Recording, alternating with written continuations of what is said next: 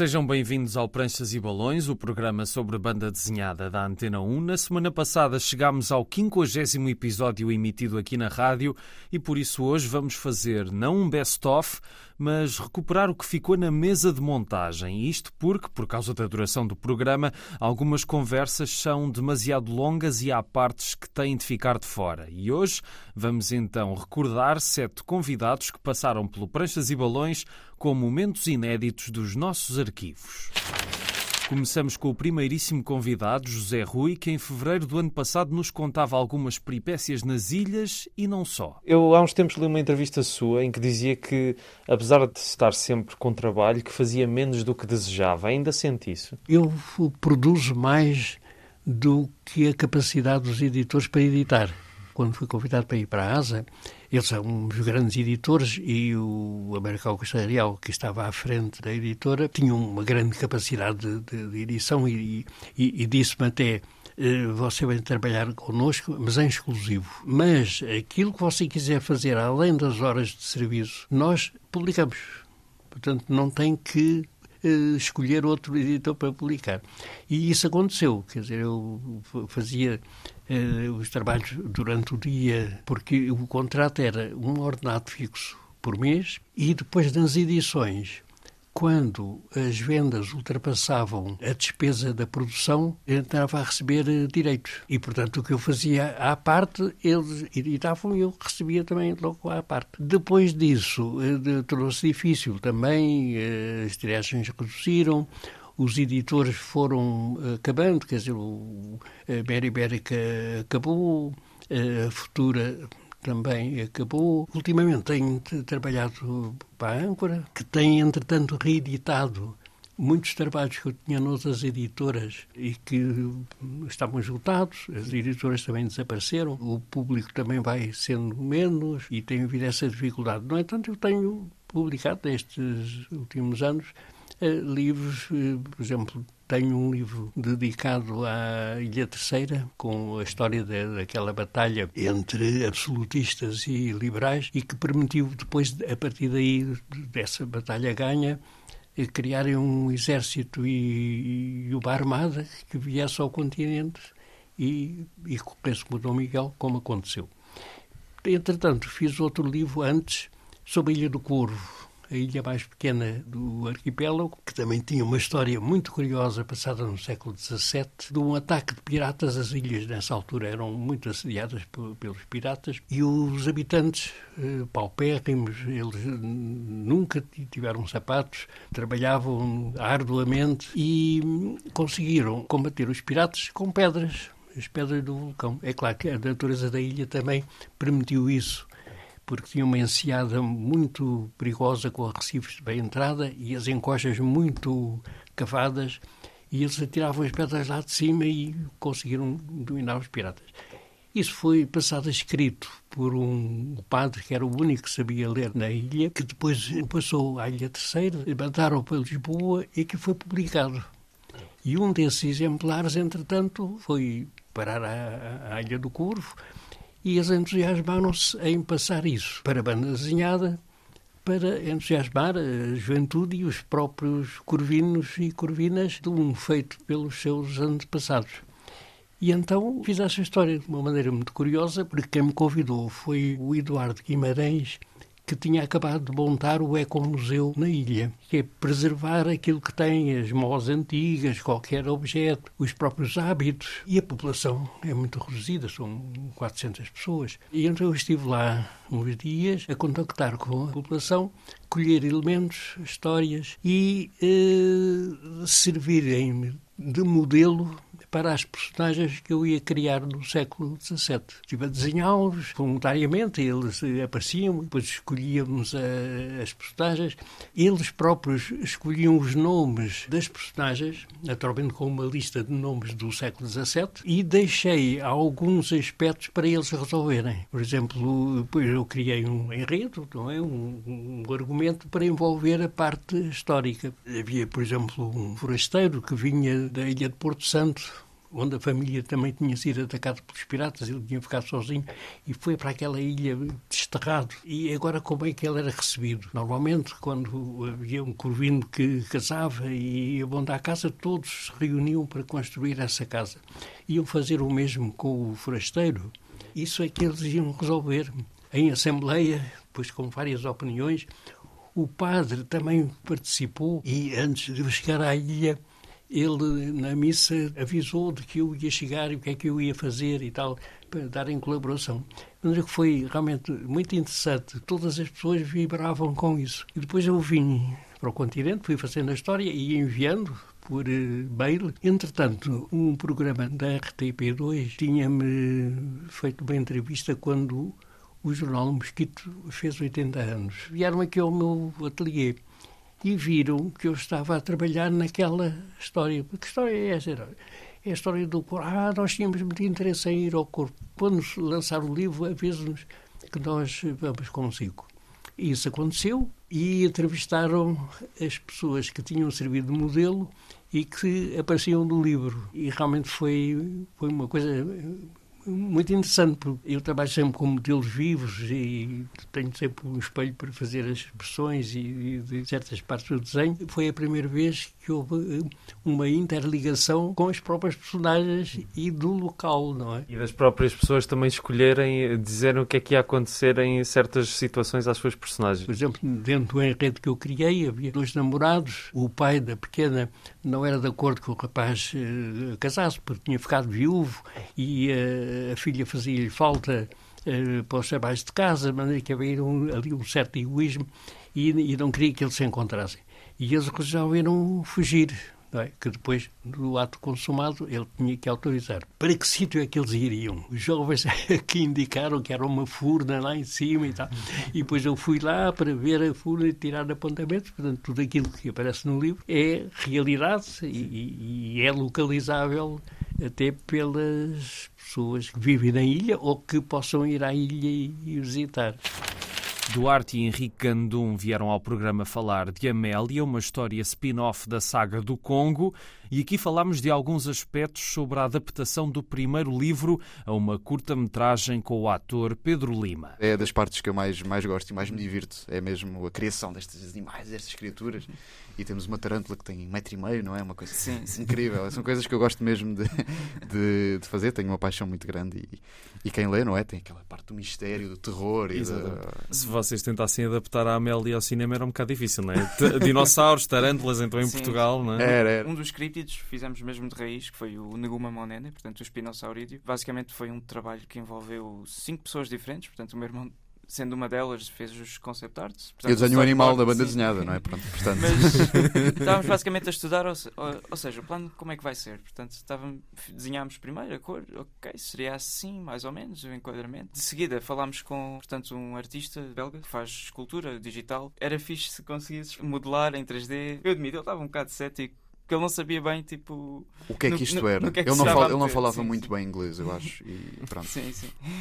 Mas lá nos enviou o, o trabalho feito e hum, depois tivemos ajuda de mais alguns. E, e estava excelente, atenção. Estava incrível, estava incrível. Mas é um processo. Não se atrevam a dizer mal dele, que senão ainda não, não, não, Traduz não. no Google. Não, estou a brincar. Foi uma, foi uma parte muito importante, sim. Foi mesmo aquilo foi a base de tudo com aquele plano do filme. Exato. Pronto.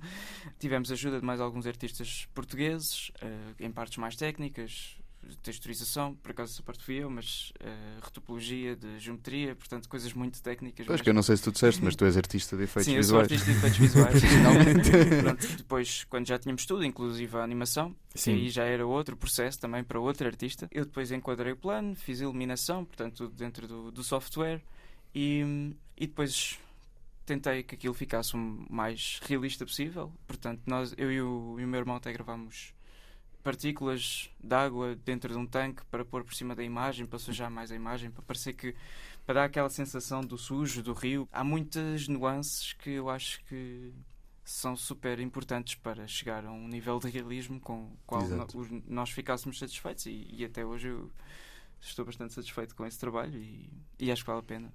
Todo esse filme, atenção, claro que o dinossauro é falso, né? toda a gente vai olhar e vai dizer que. Não é claro, nada, não digam isso às pessoas. Infelizmente não tínhamos um dinossauro. Exato, infelizmente, infelizmente. Mas, há mas muitos... se tivéssemos, olha, se calhar não tinha tido esse trabalho todo.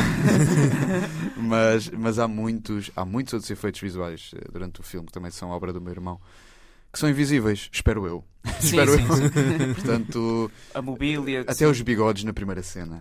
que foram feitos digitalmente os bigodes. Pois, esta é meio. aquela. Esta é aquela... Foi meio digital, foi meio digital. Foi, levou... Aquela revelação que por acaso sim, levou, levou um melhoramento digital, mas uma coisa okay. muito, muito muito pequena. Porque, Portanto, um enhancement digital. Uh, na, na, segunda parte das filmagens, os atores puderam de, realmente deixar crescer a barba e, e o sim, bigode, sim. e foi muito bom. Na outra parte, eram aqueles sim. bigodes mais. Pedro Lima estava a gravar já a novela e Exato, já não podia, já não podia, já não podia ter aquele bigode todo. Mas foi engraçado porque na segunda cena, que foi por acaso a cena que nós gravámos nós... primeiro no verão, falámos com ele e dissemos: Ah, se conseguisses deixar crescer o bigode, era fixe e tal. Exato. E nós fomos acompanhando. Cada vez que ele aparecia na televisão, notávamos que o bigode estava um bocadinho maior. Era a barba, a barba em geral, sim. Depois, quando chegou ao dia, eu penso que ele cortou Cortou. Aparou, aparou o resto da barba e deixou-se o bigode. E nós achámos especial ele ter feito Incrível. isso por nós.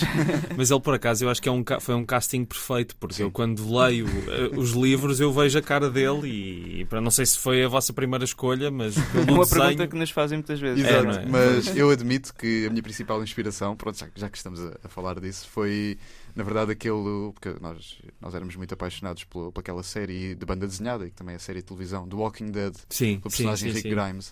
Uh, foi a minha inspiração. Mas depois, realmente, quando, quando lhe mostramos o, o primeiro volume, ele perguntou-nos: não, vocês inspiraram-se em mim? podia ser, podia ser. Eu disse que, por acaso, não. Mas lá está, como o meu irmão depois disse, que os filmes uh, influenciam uh, a banda desenhada e vice-versa. Eu dei por mim, no volume 2, ali mais ou menos a partir de meio, ele fica gradualmente mais parecido ao Pedro. Sim. E neste livro do Amélia, da lado é, é exatamente igual. igual. É exatamente sim, igual. Sim. Porque eu fiquei também, acabei por ficar com a imagem dele Ficaste a pensar, ok, se esta pessoa existisse mesmo, exato, sim, era o Pedro Lima, não é? Sim, exato.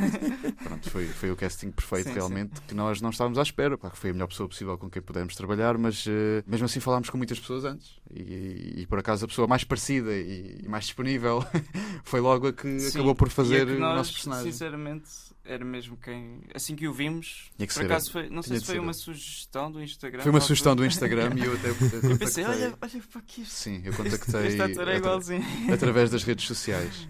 Muito cético, muito cético, porque havia atores que não me responderam. Eu contactei outros, outros atores também, pronto, grandes. E alguns responderam assim, já tínhamos o casting feito dele e tudo, e alguns responderam assim semanas depois. Pois. Já, já, não, já, já não vi hipótese nenhuma. já não vi hipótese nenhuma depois do Pedro estar connosco. Vocês tiveram quanto tempo em rodagem da curta, só por curiosidade? Portanto, foram duas cenas. A primeira cena gravámos foi num dia, foi a da canoa, que é parte 2 do filme. Sim, sim. Uh, e que é mais complicada também, foi, porque foi. a outra é interior. É... E o mais complicado até foi a parte de pré-produção. Arranjar o local que parecesse o máximo como possível, porque obviamente. E onde é que é já agora? ok. É no Barreiro. Uma atração turística é na Mata da Machada, a lagoa ali do, a do lagoa, Barreiro. sim, sim. Está ali muito escondida, mas. É um mas foi bem escolhida, foi bem e escolhida. Tem, e tinha lá patos por sorte não apareceram no plano. o, aquele, sim, aquele lago é conhecido por albergar, albergar algumas espécies uh, que estão em perigo. Ah, não sei se estarão em perigo de extinção, mas. É uma área protegida. É uma área protegida, sim, sim. Numa altura, o Miguel, que é o que faz do, do Aristides, tinha uma daquelas carabinas antigas. E entretanto, depois eu lembro-me, estávamos a acabar as filmagens, chegou um casal de idosos que se sentou, que ele tinha lá um banco, sentou a ver e depois foram falar connosco com medo que nós estivéssemos a caçar os animais. e depois nós tivemos que dizer que não, que era só filmagens e que estava tudo bem, porque as pessoas realmente devia ser um, uma rotina que iam lá mesmo ter com os animais e, e alimentá-los, porque são animais assim, fora, um bocado fora do comum, são animais então, protegidos. Então os bombeiros ficaram um bocadinho a assistir às filmagens, porque a, a verdade é que aquilo qualquer pessoa podia passar Sim, lá. Era, é, era público, mas sim. ficava muito longe, portanto é uma caminhada de 30 ser... minutos pelo menos. Sim, sim e sim. numa areia assim que quanto mais a pessoa anda, mais em terra. Nós por acaso pudemos ir de carro, porque claro, tínhamos licenças no, no dia para gravar, mas fora isso já tivemos de voltar lá várias vezes para, para gravar e acertar algumas coisas uh, na pós-produção e realmente é, com equipamento daquele muito pesado, tripés e tudo mais, foi muito, muito, muito cansativo ao sol do, naquele sol escaldante do verão, não é? 35 uhum. graus ou, ou até mais. E, e, com a canoa ainda mais. É um sítio muito interessante, mas é, é, chegar lá não é fácil.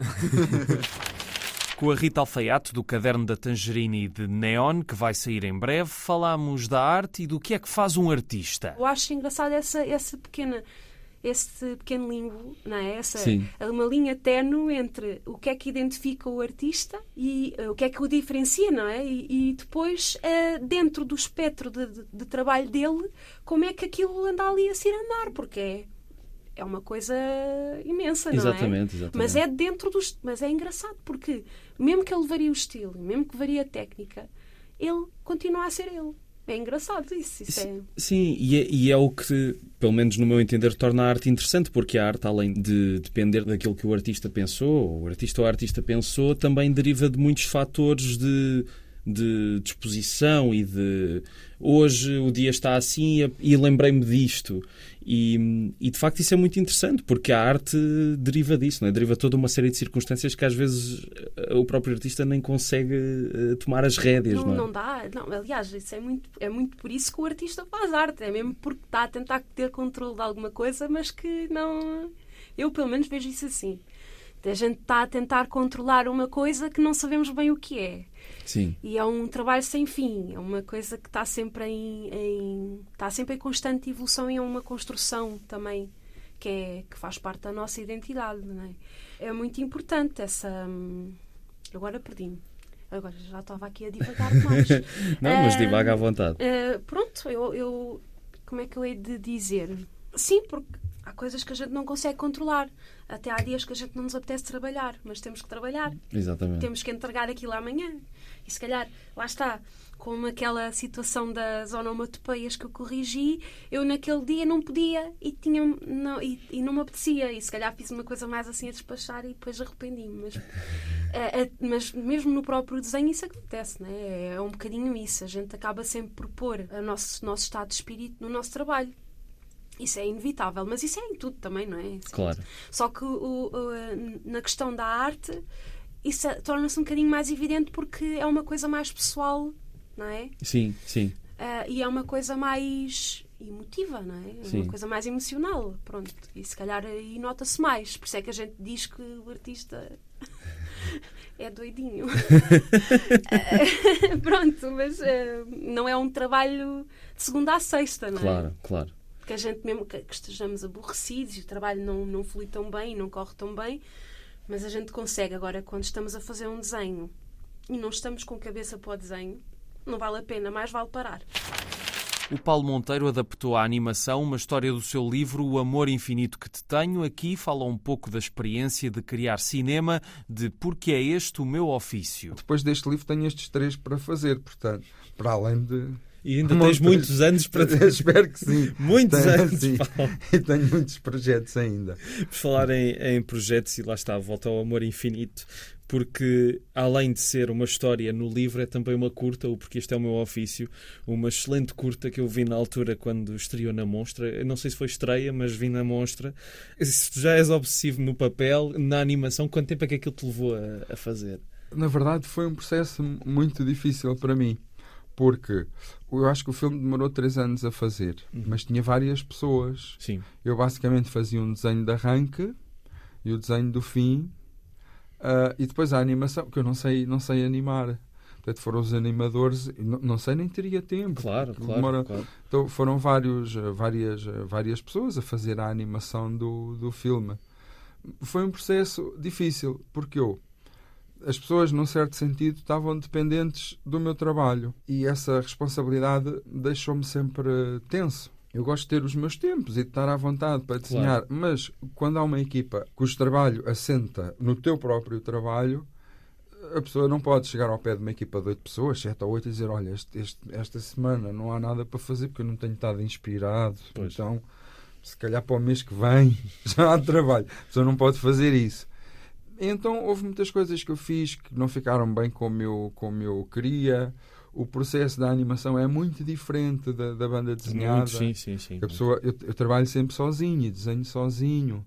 Não gosto particularmente mas desenho com o meu ritmo, com os meus tempos. E no caso do cinema de, de, animação, tive que obedecer a outro género de ritmos e outro género de, de, tempos.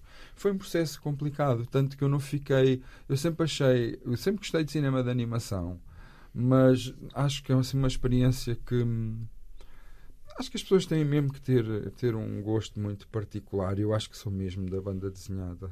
Mas olha que fora o processo de, dos bastidores, eu achei que era um filme mesmo muito pois bom. obrigado. Mesmo e, muito bom. E, e, gostei muito de trabalhar com, a, com as pessoas. É, é, da Anima Nostra, do Humberto Santana. Os, foram todos espetaculares. E, e quando ia lá ter, estávamos sempre um bocado na conversa. As pessoas foram impecáveis. Mas isso é outra questão. Sim, sim, sim. Eu, depois, às vezes, não me apetecia desenhar. Depois calhou também numa, numa fase, na tal fase difícil. É que não era assim uma coisa que eu quisesse muito fazer. Mas pronto, correu, está feito. Mas não sei se é uma experiência que eu gostasse de, de, repetir. de repetir. Às vezes perguntam, até o próximo filme? Sim, mas. E é um bocado como perguntar a um pai que acabou de ter três gêmeos. Até Pronto, eu, só, eu não quero falar disso. É um bocadinho isso.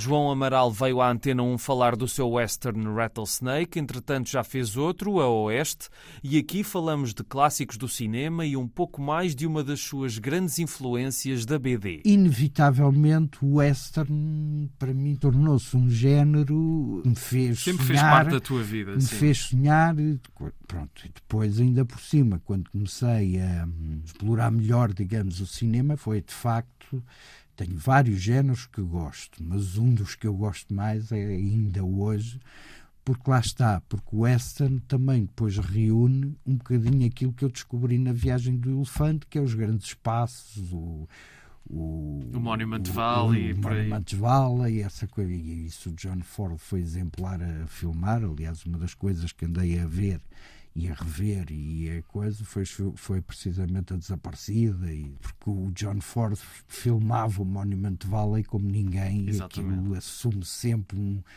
como é que é dizer, um caráter mítico. É quase uma assim personagem dizer. dos filmes é dele. Quase, exatamente. Desde o, desde o Stagecoach até, ao, até digamos, a, a, posso estar enganado, mas acho que o único filme que eu não me lembro de ver o Monument Valley é O Homem que Matou Liberty Valance. Pois, eu acho que... Nos western. Sim, claro, sim, sim. O Ford também fez outras coisas para além do western. Mas nos westerns acho que é o único western onde eu não tenho memória de ver. Também não tenho a certeza, mas acho que não ver há o Monument, Valley. Valley. Pronto, acho que é o único, porque os outros aparece lá das mais variadas maneiras e feitios e por aí fora.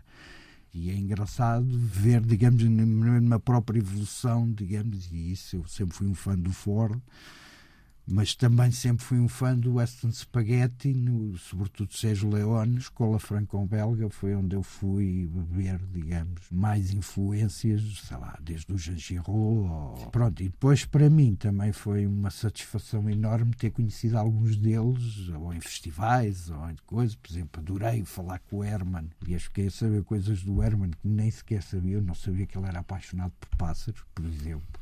O Herman sempre foi um desenhador excelente, mas nos últimos anos desenvolveu-se como um aguarelista excelente. E depois o Herman ainda teve esta generosidade de mostrar tutoriais em que está a colorir pranchas, que eu vi, revi, voltei a ver e não sei quê.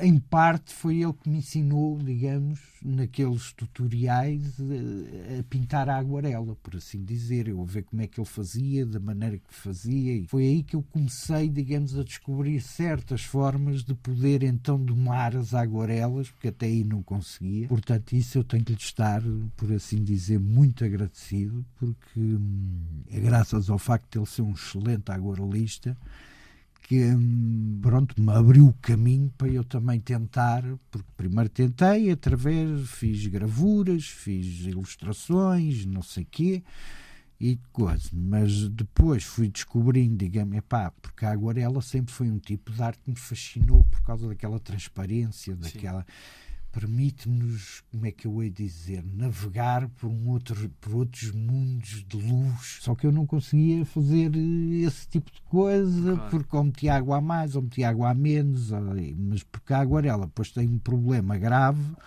não é, por exemplo, um óleo. O óleo a gente engana-se e pinta por cima e está o assunto arrumado e não há problema nenhum. A aguarela não consigo fazer, não se consegue fazer isso. Claro. Na aguarela a gente tem que saber exatamente o que é que vai pintar. Porque se não souber exatamente o que é que vai pintar, aquilo pode correr muito mal. Por assim dizer, pronto, eu tinha de facto até aos 50 anos eu tive esse problema de coisa. Depois aos poucos fui começando a descobrir coisas e, e a ver como é que, como é que as coisas se desenvolviam por aí fora. Foi todo um mundo novo que se abriu, digamos, para mim nessa descoberta. E isso, portanto, o Herman tem sempre cá um cantinho guardado no meu coração nesse aspecto para já é um aguarelista fora de série, eu já o admirava como desenhador e de coisa, mas como aguarelista ainda, ainda fico, por exemplo, eu lembro que ultimamente li o Duke, mas eu a ler o Duke sou um terrível leitor, porque sou tão lento a absorver aquelas páginas, aqueles pormenorzinhos todos que estão ali, e depois eu leio aquilo de forma muito lenta, por assim dizer. Pá, às vezes chegava a ler numa hora cinco, seis páginas. Pois. Não é só porque não é só o ler, é o ler e ficar a admirar e ficar a perceber e coisa, e pá, giro como ele fez isto aqui, assim, de coisa. E, portanto, são, são livros que eu leio de forma muito lenta, por assim dizer. Rodolfo Mariano criou Bottoms Up e aqui falamos da influência da Arco e da vida cultural em Lisboa e antes disso de uma passagem por um curso de comunicação social. Eu estudei comunicação social em Coimbra, na altura chamava-se Ciências da Informação, depois houve uma, uma transição chamada Processo de Bolonha e aquilo passou para Comunicação Social. E passou a ser um Epá, curso de três anos em vez de, de cinco. Sim, e muito bizarro, uma coisa muito bizarra, porque nós de repente nós, em, em, Ciências da Informação, focávamos muito na escrita, não é? E depois, em Comunicação Social, já nos focávamos mais no lado mais mediático das coisas. E aquilo depois criou ali um certo, umas certas fraturas, até entre colegas e, e professores. E depois tínhamos uma associação de estudantes que não nos representava muito bem. Foi muito estranho. E eu depois abandonei aquilo porque eu realmente gostava do curso e aprendi imenso também. Aprendi a escrever Uh, não só a nível formal, mas também a nível de, de, estrutura, estruturar ideias e ter aquele processo criativo, não é? Ter o processo Sim. criativo de desenvolver um, uma ideia, uma coisa que nós imaginamos e transformá-la em palavras. É, acho que é importante. E sobretudo na banda desenhada, acho que isso faz a ligação. É, é, é a única ligação que eu encontro, é a parte da escrita, misturar a arte visual com a palavra. Portanto, ou seja, é um bocado, um bocado à toa, um bocado às cegas, fui chegando às coisas. Às vezes ouço um podcast com um autor ou com, ou com outros, outros colegas, artistas, ou com ou apenas às vezes pessoas que trabalham na banda desenhada e, e sabem sobre o assunto e descubro, estou a tirar notas, a tirar nomes de autores, vou, vou pesquisar, vou estudar aquilo, desenho, tudo. Eu posso garantir que esse espírito de curiosidade também me foi incutido na Arco. Uhum. Nós éramos muito estimulados para sermos autónomos e desenvolvermos as nossas ideias. Íamos à procura das coisas, não é? E depois Lisboa é uma cidade que a nível, a nível artístico tem uma oferta absolutamente extraordinária, comparada, por exemplo, com Coimbra ou com outros, outros lugares do país. Pá, tens a Biblioteca de Lisboa, relativamente à banda desenhada, tens um, os museus de, de, artes visuais, tens o Museu de Arte Contemporânea, tens pá, imensa coisa, tens a, a, Faculdade de Belas Artes, que acaba por também ser um ponto de encontro, tens o cinema, tens o teatro, tens a, a música, tens imensas coisas, está tudo já tão cultivado de uma maneira algo cosmopolita, não é? Que as coisas não, já não é aquela coisa de ter um estilo ou ter um gosto, as coisas estão a acontecer naquele momento e há aquela sensação de necessidade de as encontrar naquela altura, senão parece que estamos a perder qualquer coisa, não é? Em Lisboa senti isso e gostei muito de sentir isso. Isso também ajudou depois a ter.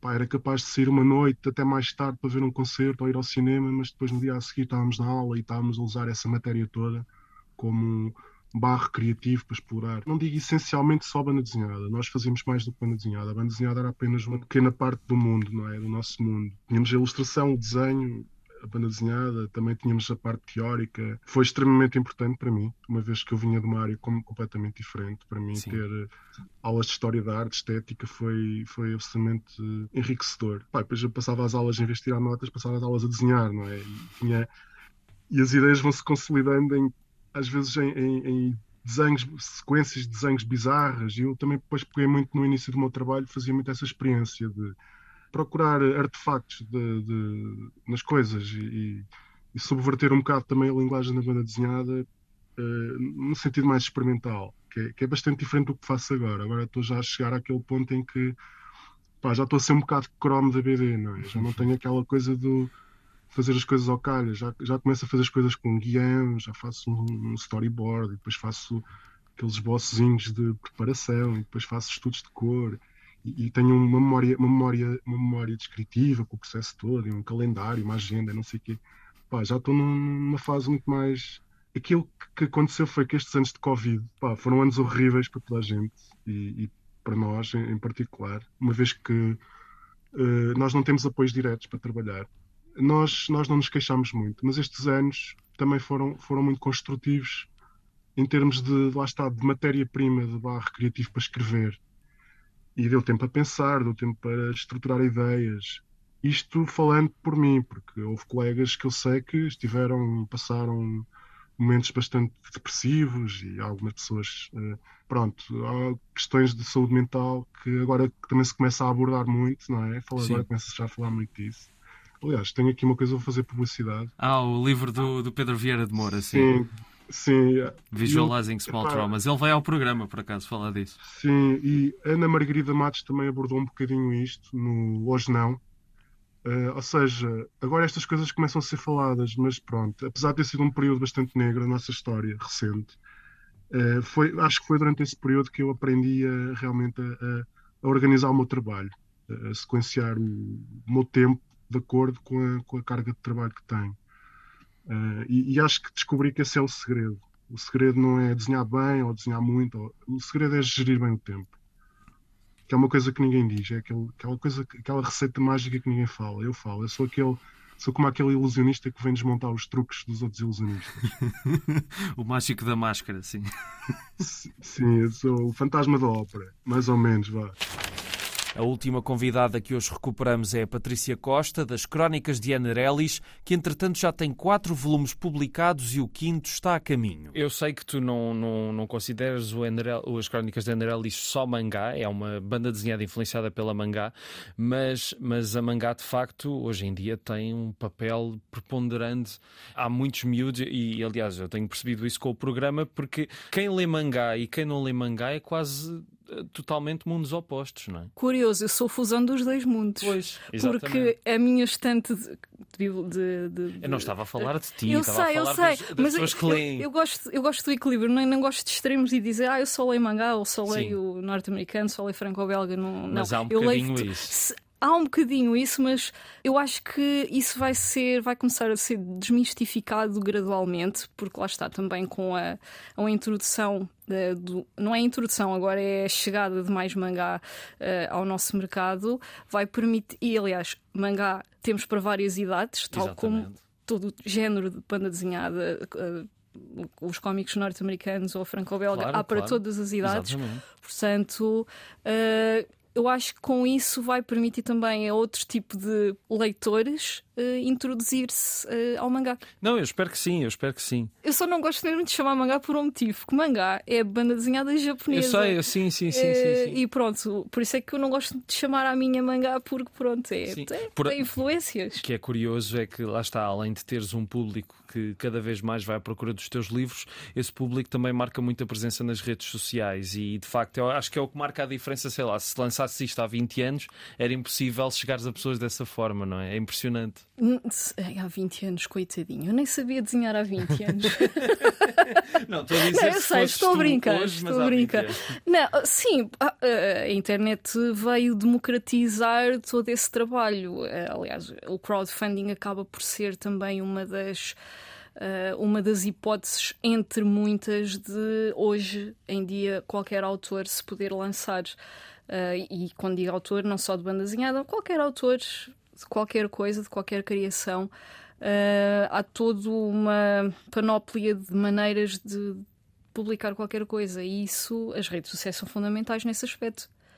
Exatamente. E não é só as redes sociais, é o passa-palavra, porque é o pessoal, quando fiz a campanha, aliás, uma das coisas que eu pedia era mesmo, pessoal, enviem e-mails para os vossos amigos, para a vossa família, para... Há sempre alguém. Pronto, há sempre alguém que ignora, não é? Mas, Mas mas que depois vai- há sempre alguém que... Epá, olha, eu trabalho, tenho uma amiga minha que trabalha numa escola e os miúdos são de... é o teu público-alvo, vão enviar para os, para os pais e não sei quê. Foi assim, é assim desse género. Mas apesar de ser o teu público-alvo, tu, eu acho que estas histórias são universais, não é? Quer dizer, não é só, São, só, só porque os- são os miúdos que leem mais mangá, não é por não, isso não, que... são universais. Aliás, eh, grande parte do hum, grande parte do meu público é pessoal da nossa idade, 30, 40, 50. É universal. Desde dos 12 para cima podem ler. Muito bem. Quer dizer, Para baixo também, se calhar. Uh, não, não, 4, 5 anos, mas a Não, não, não. não, porque a, história, a ideia da história é evoluir mesmo ao longo do, do tempo. Ou seja, as pessoas também vão crescendo. Exato, precisamente. Assinalamos então os 50 programas de Pranchas e Balões na Antena 1. Obrigado por continuarem desse lado. Podem ouvir este e outros episódios na RTP Play, no Spotify, na Apple e no Google Podcasts, redes sociais Pranchas e Balões, tudo junto. A sonoplastia é do Tomás Anaori e eu sou o Rui Alves de Souza. Até à próxima.